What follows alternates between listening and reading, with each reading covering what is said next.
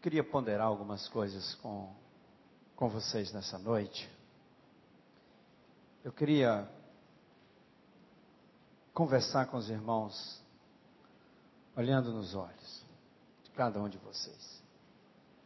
Aqui nós temos vários pastores, líderes, líderes de igrejas, membros, servos do Senhor Jesus.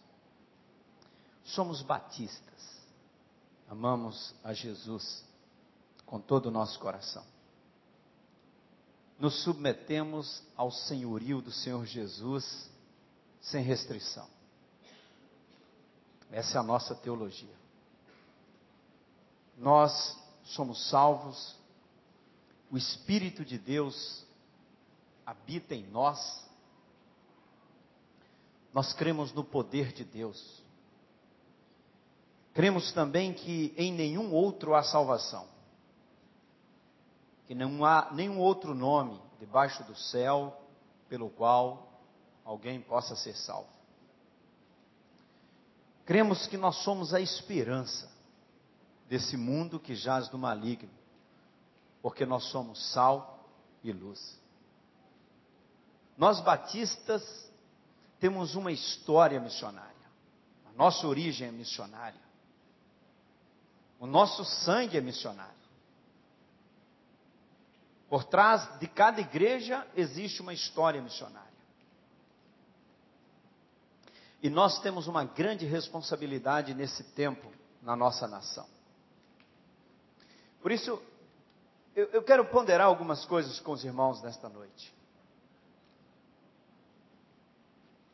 A primeira delas é que nós podemos, nós batistas, podemos evangelizar todo o Brasil.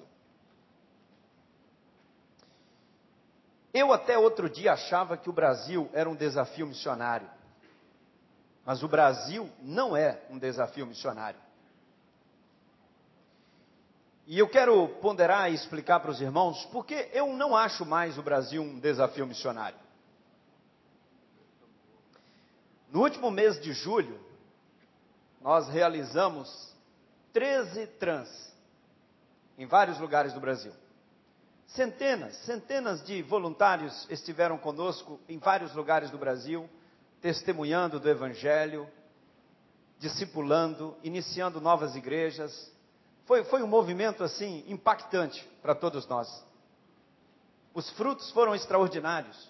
Batismos, no estado do Maranhão, nós iniciamos, no mês de julho, 45 novas frentes missionárias. Foi algo muito especial. Para o próximo ano, nós estamos planejando evangelizar 100 mil pessoas com as trans. No último mês de julho, foram evangelizadas 70 e poucas mil pessoas. No próximo ano, nosso alvo é evangelizar 100 mil pessoas. Mas o que nós precisamos para evangelizar 100 mil pessoas? Precisamos de formar 1.500 duplas, ou seja, 3 mil voluntários.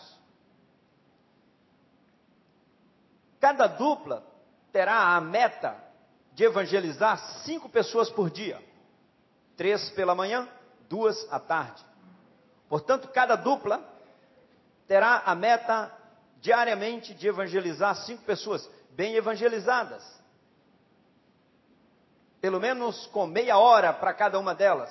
De preferência já fazendo o estudo, um dos estudos do Evangelho de João. Ou seja, evangelizar cinco pessoas diariamente é algo possível, tangível, execuível para cada dupla. Se queremos então evangelizar 100 mil pessoas, nós vamos precisar de 1.500 duplas, ou seja, 3 mil voluntários. 1.500 duplas evangelizando 5 pessoas por dia, nós evangelizaremos ao final de cada dia 7.500 pessoas. Ao final de 10 dias, 10 dias, 75 mil pessoas. Ao final de 14 dias, nós teremos evangelizado 105 mil pessoas. com 1.500 duplas, 3 mil voluntários. Começaremos em janeiro no Rio Grande do Sul, com a Trans Rio Grande do Sul. E veja que, que é possível, no mês, em duas semanas, nós evangelizarmos 100 mil pessoas, bem evangelizadas. E a meta agora em julho, no, em 2011, Missões Nacionais vai coordenar a evangelização de 100 mil pessoas. E é algo assim, viável. Agora, imagine só, irmãos. Nós somos aí 1 milhão 350 mil batistas. Agora, imaginem se desses 1 milhão 350 mil batistas, 100 mil, 100 mil batistas, 100 mil, resolvessem em 2011 dedicar duas semanas, duas semanas, para evangelizar, juntamente com outra pessoa, cinco pessoas por dia. E aí nós teríamos, nós formaríamos 50 mil duplas. E diariamente nós evangelizaríamos 250 mil pessoas. E em 10 dias, 2 milhões e meio. E se ficássemos 20 dias, evangelizaríamos 5 milhões de pessoas. Agora, imagine só se 400 mil batistas, desse 1 milhão 350 mil, se 400 mil batistas resolvessem dedicar ao Senhor no próximo ano, 2011, eu vou dedicar duas semanas para trabalhar numa trans na evangelização de pessoas no meu país. Nós formaríamos com 400 mil pessoas, 200 mil duplas. E com 200 mil duplas, nós evangelizaríamos diariamente, com a meta de cinco pessoas por dia, nós evangelizaríamos um milhão de pessoas diariamente. E em 10 dias evangelizaríamos 10 milhões de pessoas, e em 15 dias, 15 milhões de pessoas. Irmãos, eu estou falando números tangíveis. Eu estou com os pés no chão. Pastores, isso é real.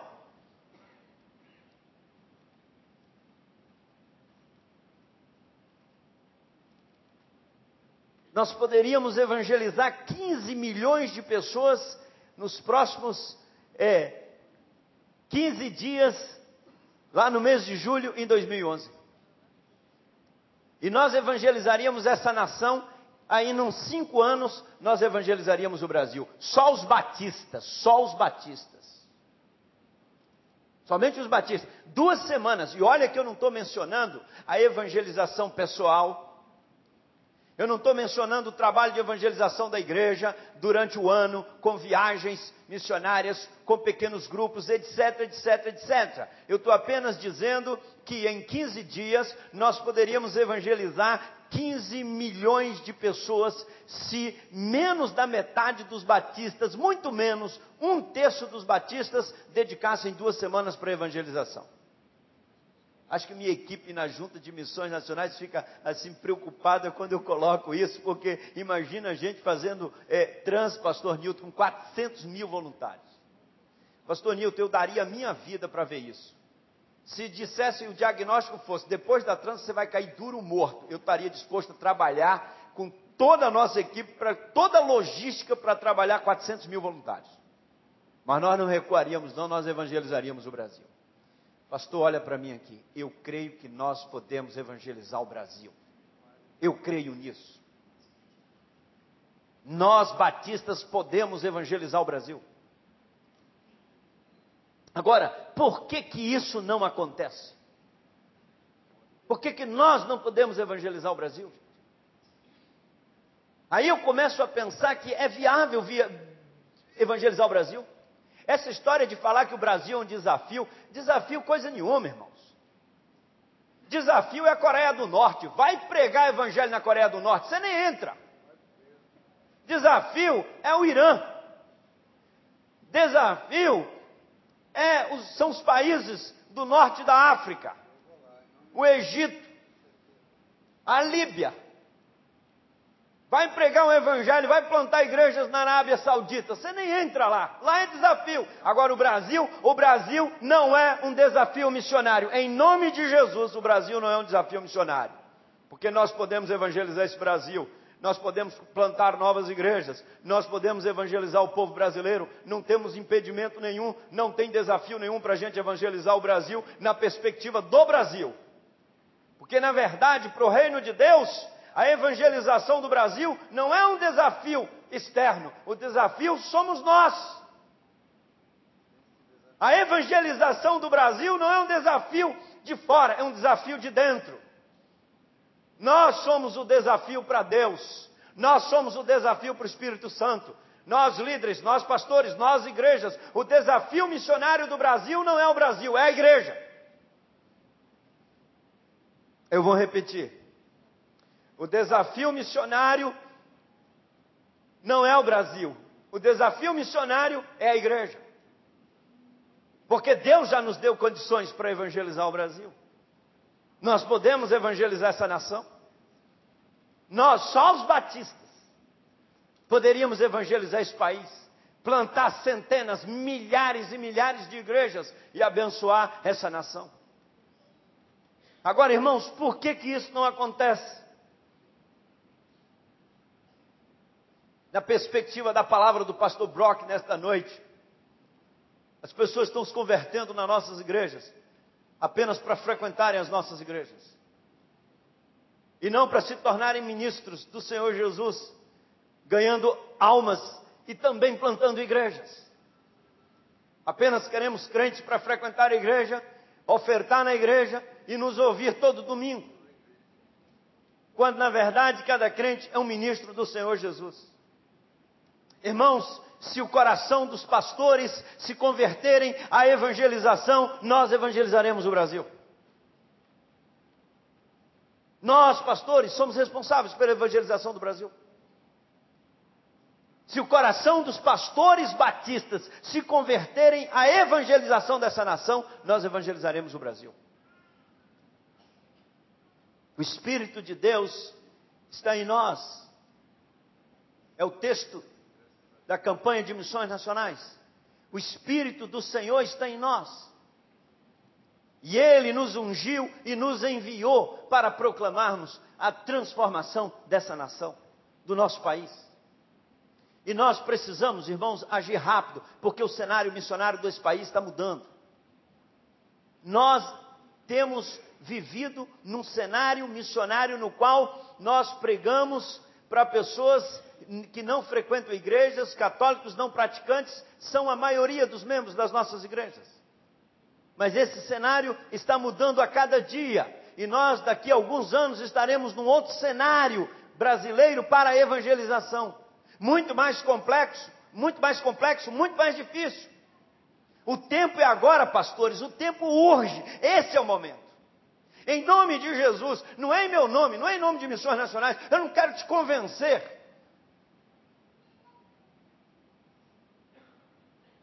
porque sou líder de missões nacionais, eu não quero te convencer porque você está na denominação batista, mas em nome de Jesus, em nome do Senhor, na palavra dEle, nós podemos evangelizar essa nação. O Espírito do Senhor está sobre nós.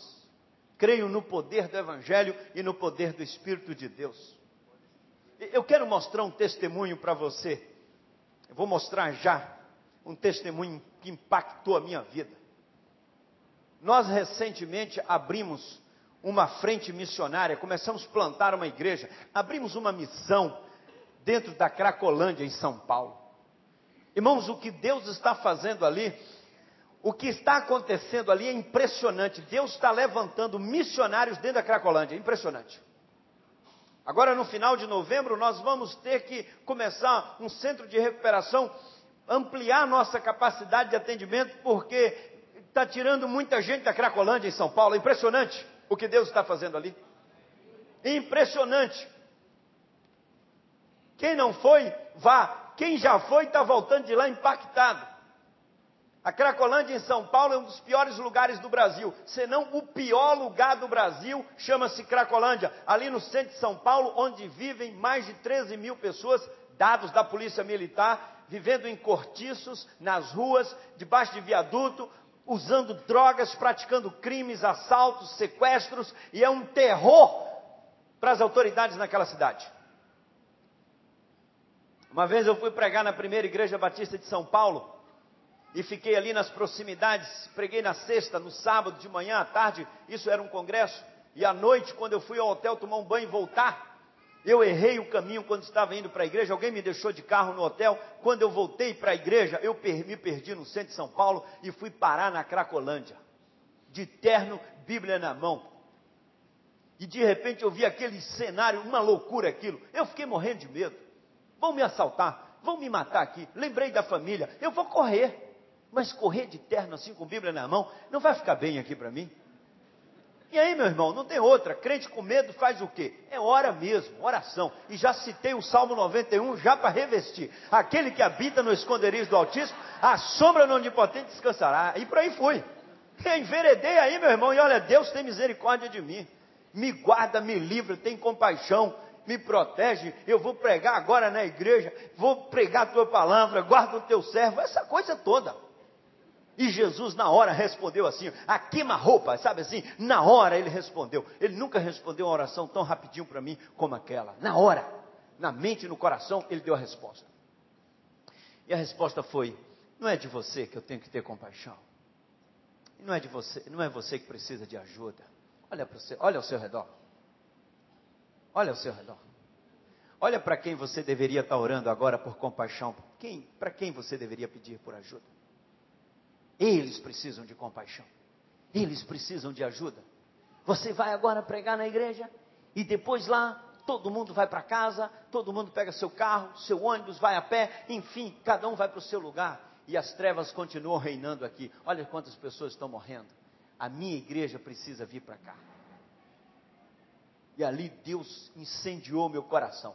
Cheguei na junta conversando com a equipe, compartilhei com o pastor Paulo da primeira de São Paulo. Vamos começar um trabalho missionário dentro da Cracolândia. Agora precisa arrumar um doido que queira ser missionário dentro da Cracolândia. Só Jesus, meus irmãos. Só Jesus para levantar alguém. E Deus levantou uma família de doidos, doidos por Jesus. Pastor Humberto e a Soraya foram para lá. E aí formamos a equipe de radicais, treinamos aí Doze na primeira turma, né, pastor Nilton? Doze foram para lá. Já estamos na segunda turma. Hoje são mais de 20 pessoas trabalhando dentro da Cracolândia.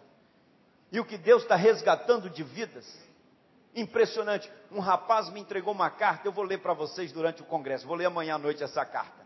De um jovem que me entregou 17 anos, filho de uma mulher rica de São Paulo, que tinha vergonha de ter um filho na Cracolândia, há 17 anos não procurava o filho, porque tinha vergonha dele que vivia na Cracolândia. E ele está lá na, na, nossa missão, se converteu, está lá servindo. A mãe foi atrás dele, encontrou com ele, uma coisa linda. Vou ler a carta que ele me entregou lá para você amanhã. E ali, irmão, surgiu a missão Batista Cristolândia dentro de um dos, dos, dos piores lugares do Brasil. O que Deus está fazendo ali é impressionante. No mês de agosto, nós batizamos vários lá. Vários. No dia da profissão de fé, a viatura da polícia militar estava na porta. E após o culto, o comandante daquela viatura procurou o pastor Humberto e disse: Pastor, precisamos conversar. Todos já estavam saindo, indo embora, e o Humberto pensou: vão me prender. E o, e o comandante disse para ele o seguinte: Pastor, se é verdade o que esses homens falaram nesta noite, que eles foram transformados, se Deus transformou a vida desses homens, eu quero que você ore por mim. Porque se Deus é poderoso para transformar minha vida, minha família também. Irmãos, entre as pessoas que foram batizadas, há um homem chamado Jonas. Segundo o comando da rota do centro de São Paulo, o Jonas é um dos homens mais malignos do centro de São Paulo. O comandante disse: Olha, este homem tem o espírito do mal. O Jonas é usuário de drogas, traficante, sequestrador, assaltante. E se você encontrasse com Jonas alguns meses atrás, você teria problemas. eu não recomendaria você encontrar o Jonas, porque você teria muitos problemas com ele. Se você saísse com vida, já estaria no lucro. Agora, olha o que Deus fez na vida do Jonas. Se o pessoal do, do vídeo puder colocar agora o que Deus fez na vida do Jonas, um dos homens mais malignos, perversos do centro de São Paulo, que vivia nas ruas da Cracolândia. Está sem som. No hospital.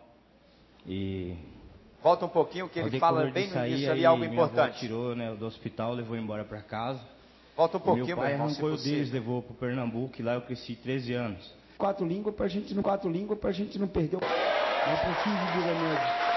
É. Amém. Saiu outro testemunho.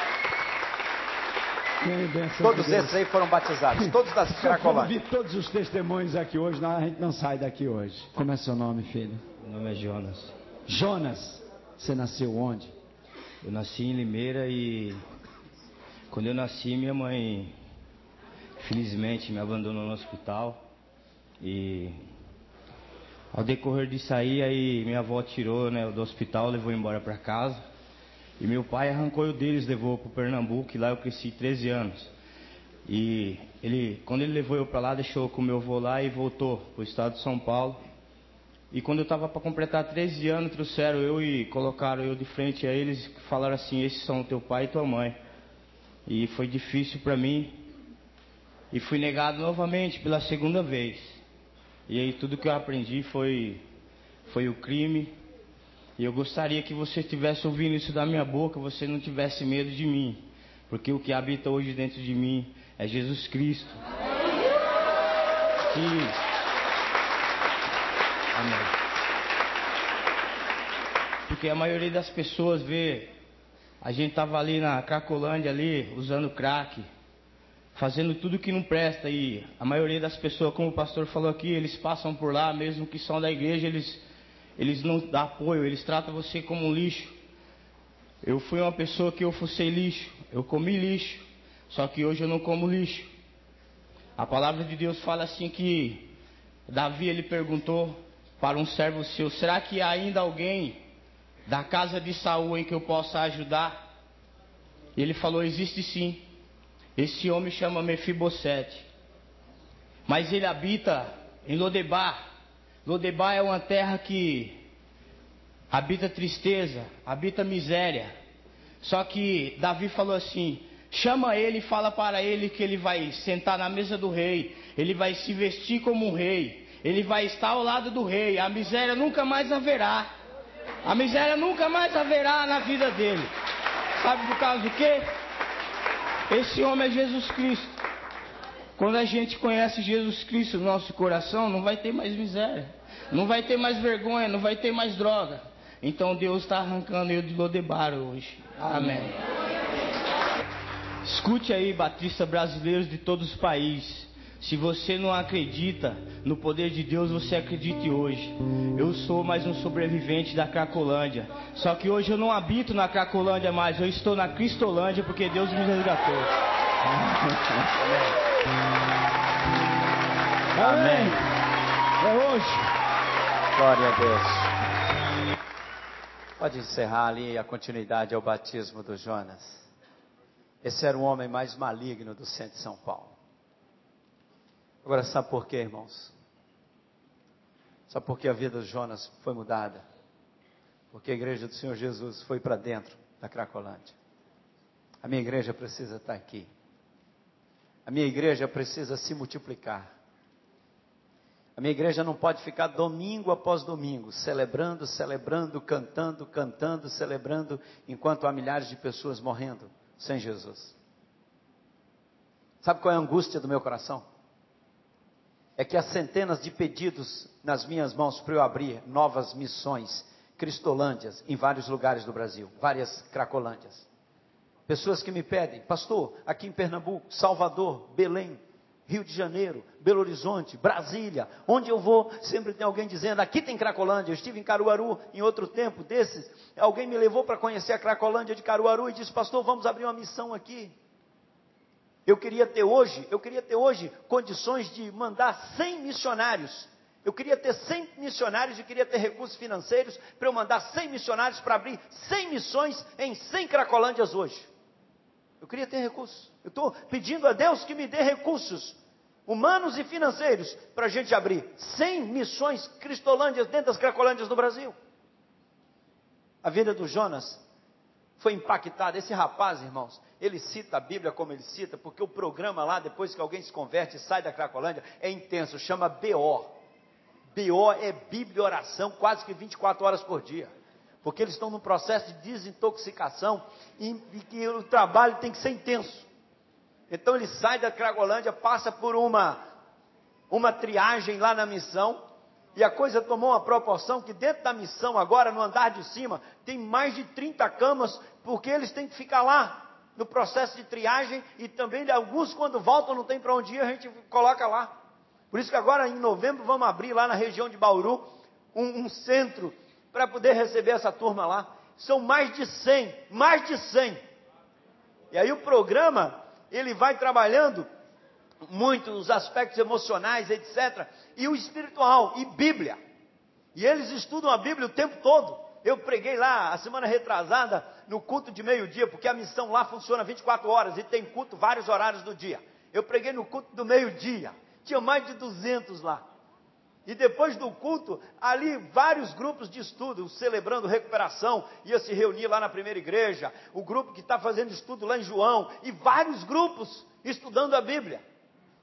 É impressionante, eles então têm um conhecimento grande da Bíblia. E agora estão dizendo, já disseram o seguinte para mim, pastor, queremos ser radicais. Aí fomos ver o programa do Radical, só que não, não atende. O programa do Radical já pede dois anos membro de igreja, não dá. Aí tivemos que formatar um programa para eles, um pré-radical. Estão trabalhando agora, estudando no pré-radical. Eles estão na rua ganhando outras pessoas, impressionante. Vão para o programa radical e alguns estão dizendo, vão ser missionários. O Jonas, eu fui pregar para os pastores na zona leste de São Paulo. Ele me abraçou, foi comigo, me deu um beijo, diz ele agora que é meu melhor amigo. O pior homem do centro de São Paulo virou meu melhor amigo. Maligno, o homem era maligno, mas ele disse: Olha, não tenha medo de mim mais, porque quem habita agora é Jesus, é, quem habita em mim é Jesus. O Jonas tem ido testemunhar nas igrejas. O Jonas disse para mim, me deu um abraço na última vez que eu tive lá com eles no, no culto de meio-dia. Me abraçou chorando e disse assim: Pastor, Deus está me chamando, eu vou ser missionário, irmão. Agora imagina se Deus confirma isso, o culto de comissionamento missionário do Jonas. Vou fazer na praça pública em São Paulo. Vou fazer, na, vamos celebrar numa praça pública em São Paulo o culto de comissionamento missionário do Jonas. O homem mais maligno do centro de São Paulo vai se tornar missionário dos batistas brasileiros em nome de Jesus.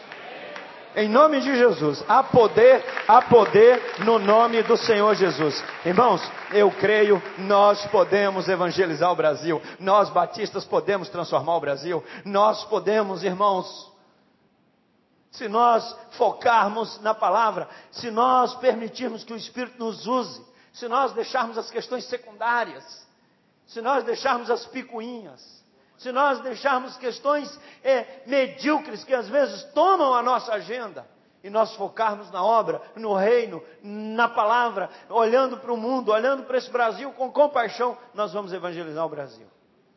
Irmãos, eu tenho ido à Cracolândia, Deus tem impactado a minha vida na Cracolândia. Toda vez que eu vou lá, eu, eu saio de lá outro. Eu fui pregar uma, uma, uma vez lá num culto da manhã, nove horas da manhã, e esse é um outro ponto que eu quero colocar para os irmãos, para nós refletirmos nessa noite. Irmãos, eu fui no culto das nove lá na Cracolândia, e era o culto que tem um café da manhã.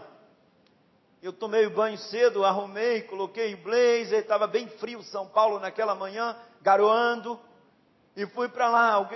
Pastor Ezequias, nosso coordenador lá, passou, me pegou e me levou para lá. Quando eu cheguei na porta, irmãos, aquilo é um cenário de guerra. Aqueles homens caídos ali na porta da missão, sujos, os cabelos horríveis, fedorentos, aqueles olhos vermelhos, babando. Eu consegui passar e entrei. Lá dentro estava pior ainda, que abafa, o fedor fica horrível. Negócio horrível. Eles não ficam, conseguem, alguns não conseguem nem ficar de pé. Coloca o corpo assim por cima das cadeiras, da mesa. Aqueles homens ali totalmente destroçados. Homens e mulheres sendo destruídos pelas drogas. E aí tivemos o culto, no momento do apelo, convidei aqueles que queriam aceitar Jesus. Vários foram à frente, lá tem apelo duplo, apelo de dois tempos. O primeiro tempo é quem quer aceitar Jesus, o segundo é quem quer aceitar Jesus e sair das ruas, que aí vem, vem para a plataforma mais em cima. E vários vieram à frente daquele dia. E 19 dos que vieram à frente deram mais um passo dizendo que gostariam de sair das ruas. E agora nós vamos orar por aquelas pessoas. Mas são pessoas muito, muito sujas. Sujas de pó de asfalto. Cheirando drogas. Pessoas horríveis. E desde o momento que eu entrei naquela, naquele, naquele salão de culto, a minha, a minha, eu tinha uma preocupação no fundo do meu coração. Eu falei, se uma pessoa dessa aqui resolver me dar um abraço, vou ficar todo sujo. E assim aquela preocupação talvez de higiene. À tarde eu teria ainda o culto no congresso lá para pregar, à noite também. E eu já tinha saído de manhã do hotel para voltar só depois do culto da noite. Eu falei assim: essa turma não pode me abraçar, não pode esbarrar em mim. No fundo, no fundo, eu estava com essa preocupação. E eu estava todo arrumadinho, todo cheirosinho. E aquela turma lá na frente, agora vamos orar por eles. E eu já convidei alguns pastores e, e missionários que estavam comigo naquela manhã, e cada um vai orar por um. E na minha mente aqui, eu falei, vou manter uma distância de segurança aqui com o braço para orar pela pessoa. E aí tinha um moço em pé assim, e parece que o que estava pior daquele grupo veio bem para minha banda. O moço estava assim perto de mim, cabelo dele sujo, o rosto sujo de pó de asfalto, ele chorava, e aquela lágrima, as, as lágrimas misturavam com aquele pó de asfalto, ele estava babando, olho vermelho, escorria do nariz aquele creme, e ele segurava a camisa, a camisa assim, e chorava, o homem estava assim chorando, chorando. E eu falei, vou orar por eles, mas vou esticar a mão aqui, distância de segurança dele. E eu orientando o pessoal e tal, orientei umas pessoas assim, o pastor assim, olha, ore por ele aí e tal. Quando eu me virei para orar por ele, eu senti a respiração dele aqui já em mim. E ele me abraçou, irmãos. E eu senti aquele creme, aquela baba aqui. No meu blazer. E ele me agarrou. Ele me abraçou. E ele dizia: Pastor, não me deixa aqui. Eu vou morrer, pastor eu não tenho esperança, eu vou morrer nas ruas da Cracolândia. Ele, ele me abraçava, chorava, me agarrou, nós nos abaixamos, nós nos ajoelhamos. E ele dizia: Eu vou morrer aqui, eu não tenho esperança. Pastor, eu não sou um bandido. Eu tenho uma esposa, eu tenho três filhos. Eu larguei a minha família lá no interior da Bahia, lá em Jequié, na Bahia. Eu deixei minha família lá, pastor, eu vim para cá arrumar um emprego. Eu prometi para o meu filho. Tem três anos que eu saí de casa e deixei a esperança com a minha esposa que eu ia mandar o dinheiro para eles virem. Eu deixei esperança para o meu filho que eu ia comprar um carrinho para ele. Ele está esperando, pastor, um carrinho. Mas eu estou morrendo aqui nas ruas da Cracolândia, nas drogas. Eu não tenho esperança, pastor, eu vou morrer. Me leva com você me leva com você. Ele não me soltava, ele me agarrou. O que vocês acham, irmãos, que eu deveria fazer com esse homem? Largá-la? O nome dele é Gerson, nós levamos o Gerson para o centro de recuperação. O que eu aprendi naquela manhã, meus irmãos? é que a igreja do Senhor Jesus perdeu o cheiro do campo. A igreja foi enviada para o campo e no campo, quem trabalha no campo, na seara, tem cheiro do campo. Cheiro do suor do campo, cheiro da semente, cheiro da terra, cheiro do mato, cheiro da lide do campo. Mas a igreja do Senhor Jesus tem perdido o cheiro do campo. A igreja do Senhor Jesus está com cheiro de domingo. Os crentes estão com cheiro de domingo, os crentes perderam o cheiro do campo. E são poucas as igrejas que os membros têm cheiro do campo. Nós não conseguimos evangelizar o Brasil porque a igreja perdeu o cheiro do campo. Ela está com cheiro de domingo, irmãos. E algumas às vezes está com cheiro de shopping. E eu aprendi naquele dia ali, nas ruas da Cracolândia, que nós precisamos ter cheiro do campo. Não estou dizendo que você tem para Cracolândia abraçar ninguém com essa, não, com, na situação que estava. Mas há muitos campos nesse Brasil que a gente precisa ir. Muitos campos perto da sua igreja, bairros na sua cidade, cidades perto das suas, da sua cidade que poderiam ser abençoadas pela sua igreja, começando uma nova igreja tendo pessoas que possam ir lá testemunhar do Evangelho do Senhor Jesus.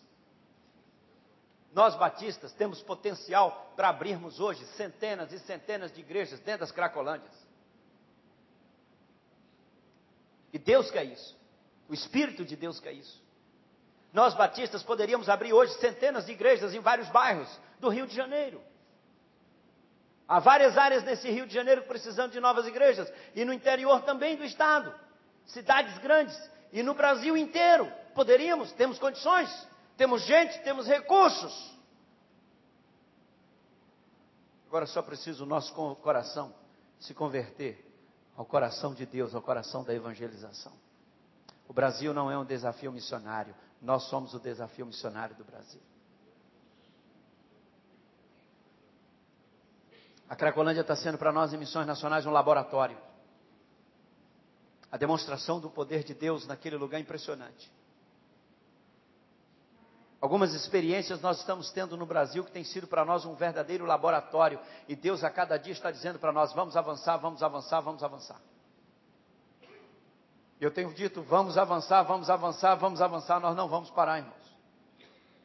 Nós, nós colocamos uma meta, um desafio. Vamos começar 5 mil novas frentes missionárias. E continuamos perseguindo esse desafio. Nós podemos. Nós podemos. Já iniciamos centenas, centenas delas. Poderíamos ter iniciado muito mais. Igrejas com potencial para iniciar muito mais. Mas Deus está fazendo algo muito especial nesse Brasil, um movimento de multiplicação de igrejas impressionante. Eu estive agora em Rio Verde, lá em Goiás, Primeira Igreja Batista de Rio Verde, estive falando lá num congresso. Há dois anos falei lá. E agora o pastor foi me apresentar as dez novas frentes missionárias que ele iniciou. Uma, inclusive, está construindo um templo para 400 pessoas. Eu nunca vi algo como aquilo. Há dois anos atrás, ele começou o trabalho debaixo de uma árvore num bairro. E agora ele foi me mostrar o templo que está sendo concluído, colocando o teto para 400 pessoas. É de uma frente missionária. Ele está com 10 e agora assumiu o compromisso. Pastor, vamos botar mais 5. A primeira igreja batista de Rio Verde está plantando 15 novas igrejas em Rio Verde e na região de Rio Verde, nas cidades próximas ali. Algo impressionante o que Deus está fazendo ali na primeira igreja de Rio Verde com o pastor Carvalho. Homem simples, homem de Deus. Irmãos, nós podemos evangelizar o Brasil. Você crê nisso? Diga amém. amém. Então diga, nós podemos evangelizar o Brasil. Agora nós queremos? Dá para nós? Então temos que orar mais. Nós precisamos orar mais. Precisamos, irmãos, assumir responsabilidades e de fé. Decisões de fé. Se não tomarmos decisões de fé, nós não vamos conseguir evangelizar a nossa nação. Irmãos, é conosco, a responsabilidade é nossa. Quantos Jonas poderão ser transformados eu sugiro que você vá a Cracolândia. Se você quiser ir comigo, vamos lá. Vamos a Cracolândia em São Paulo. Se quiser pregar lá, pastor, venha pregar conosco num culto lá. Eu convido você a fazer uma viagem missionária na Cracolândia, passar um final de semana lá. Sua vida nunca mais vai ser a mesma. Para onde nós vamos, batistas? Para onde nós vamos, pastores? Para onde nós estamos caminhando? Nós vamos ficar nesse reme-reme aí de sempre? Às vezes parece que nós estamos andando em círculo. Em círculo. Estamos cantando Minha Pátria para Cristo e várias pátrias sendo perdidas. Muita gente morrendo nas trevas. E parece que está tudo bem, irmãos. Irmão, não está tudo bem, não. Nós não estamos num piquenique, não. Nós estamos numa guerra contra o reino das trevas. O inimigo não está aqui dentro, não. Nós não temos que estar tá brigando e disputando uns com os outros, não. Posições, etc. Nós temos que lutar contra o reino das trevas, que veio matar, roubar e destruir, e que somente a igreja tem poder para fazê-lo recuar. E nós perdemos o foco. E o foco tem que ser colocado no, naquilo que o Senhor Jesus quer. No reino, na proclamação, na expansão do, do reino de Deus no Evangelho, na proclamação do Evangelho do Senhor Jesus nesse país. Irmãos, eu estou nesse negócio de missões nacionais porque Deus me colocou. Eu creio que nós podemos evangelizar o Brasil. Se eu não acreditasse nisso, eu não ficava aqui, não, irmãos. Eu creio nisso. E nós sabemos que nós podemos evangelizar o Brasil. Sua, seu ministério, meu irmão, sua igreja, nós podemos fazer isso. Podemos avançar muito mais. Mas aí tem um ponto, irmãos, que eu queria concluir. Tem um ponto que pega para a gente. Às vezes a gente não quer sair da zona de conforto. A gente, quando assume alguns compromissos, a gente precisa orar mais. A gente precisa tomar decisões pela fé, investir mais, trabalhar mais, colocar a nossa vida a serviço do reino, há mais trabalho. E às vezes nós não queremos sair da zona de conforto. Queremos estar no nosso mundinho ali, dominical. E somente vivendo aquilo quando na verdade Jesus nos mandou para fora e disse: Assim como o Pai me enviou, eu vos envio. Irmãos, eu perdi a minha vida. Eu perdi a minha vida. Eu só tenho duas razões para viver hoje: a minha família e evangelizar o Brasil. O que eu como, o que eu durmo, o que eu visto, pouca diferença faz para mim. Eu só tenho hoje dois objetivos. Eu me preocupo com a família, com a esposa e os filhos, e com a evangelização do Brasil. O resto, para mim, não faz diferença. Eu perdi a minha vida. Coloquei meu coração, minha alma, meu corpo, tudo nisso. Eu não estou falando para você fazer uma coisa que eu não fiz ainda, não. Eu coloquei minha vida nisso. E tem um preço. Nós precisamos sair da zona de conforto, pastores. Eu queria olhar nos seus olhos, pastor, para dizer isso em nome de Jesus. Nós, batistas, precisamos sair da zona de conforto. A Cracolândia está esperando por nós. Os grupos étnicos estão esperando por nós. Os bairros estão esperando. As prostitutas estão esperando. Os bêbados. O sul do Brasil está esperando por nós. As grandes cidades. Os empresários estão esperando por nós. Os executivos. Os profissionais liberais, os estudantes estão esperando por nós, as crianças estão esperando por nós, os jovens estão esperando por nós, o Nordeste está esperando por nós, os que vivem nas regiões ribeirinhas da Amazônia estão esperando por nós, os que vivem na periferia das grandes cidades estão esperando por nós, os índios estão esperando por nós, por nós, crentes batistas, que precisamos sair da nossa zona de conforto, conforto e pedir que o Espírito Santo nos encha, nos use. E pedir que o Espírito de Deus domine a nossa vida. E que Ele assuma o governo da igreja, do nosso ministério, do nosso trabalho, de tudo que nós somos, de tudo que temos. Entregarmos ao Espírito Santo de Deus para Ele governar tudo. Porque Ele é o Senhor dessa obra, pastores. Meus irmãos, que nós vamos fazer? Esse congresso de igreja multiplicadora, a minha oração é que a partir desse momento a gente comece a viver um verdadeiro avivamento missionário no nosso meio. Eu tenho orado por isso, por um avivamento missionário no nosso país. Um avivamento missionário no coração dos pastores, no coração dos líderes. Eu tenho orado para que Deus nos levante como batistas para abençoar essa nação. E nós podemos em nome de Jesus, abençoar esse país, queridos. Pastores, esse congresso precisa marcar a sua vida. Amanhã vamos tratar de vários pontos. O Dr. Brock vai pontuar algumas questões, alguns paradigmas, nós vamos precisar enfrentá-los e quebrá-los. nessa perspectiva de multiplicação de discípulos e de multiplicação de igrejas. Se depender de você, a gente evangeliza o Brasil ou não? Amém? Se depender de você, a gente recua ou a gente avança? Então diga: se depender de mim, vamos avançar. Então nós vamos avançar. Nós vamos avançar em nome de Jesus. Amém?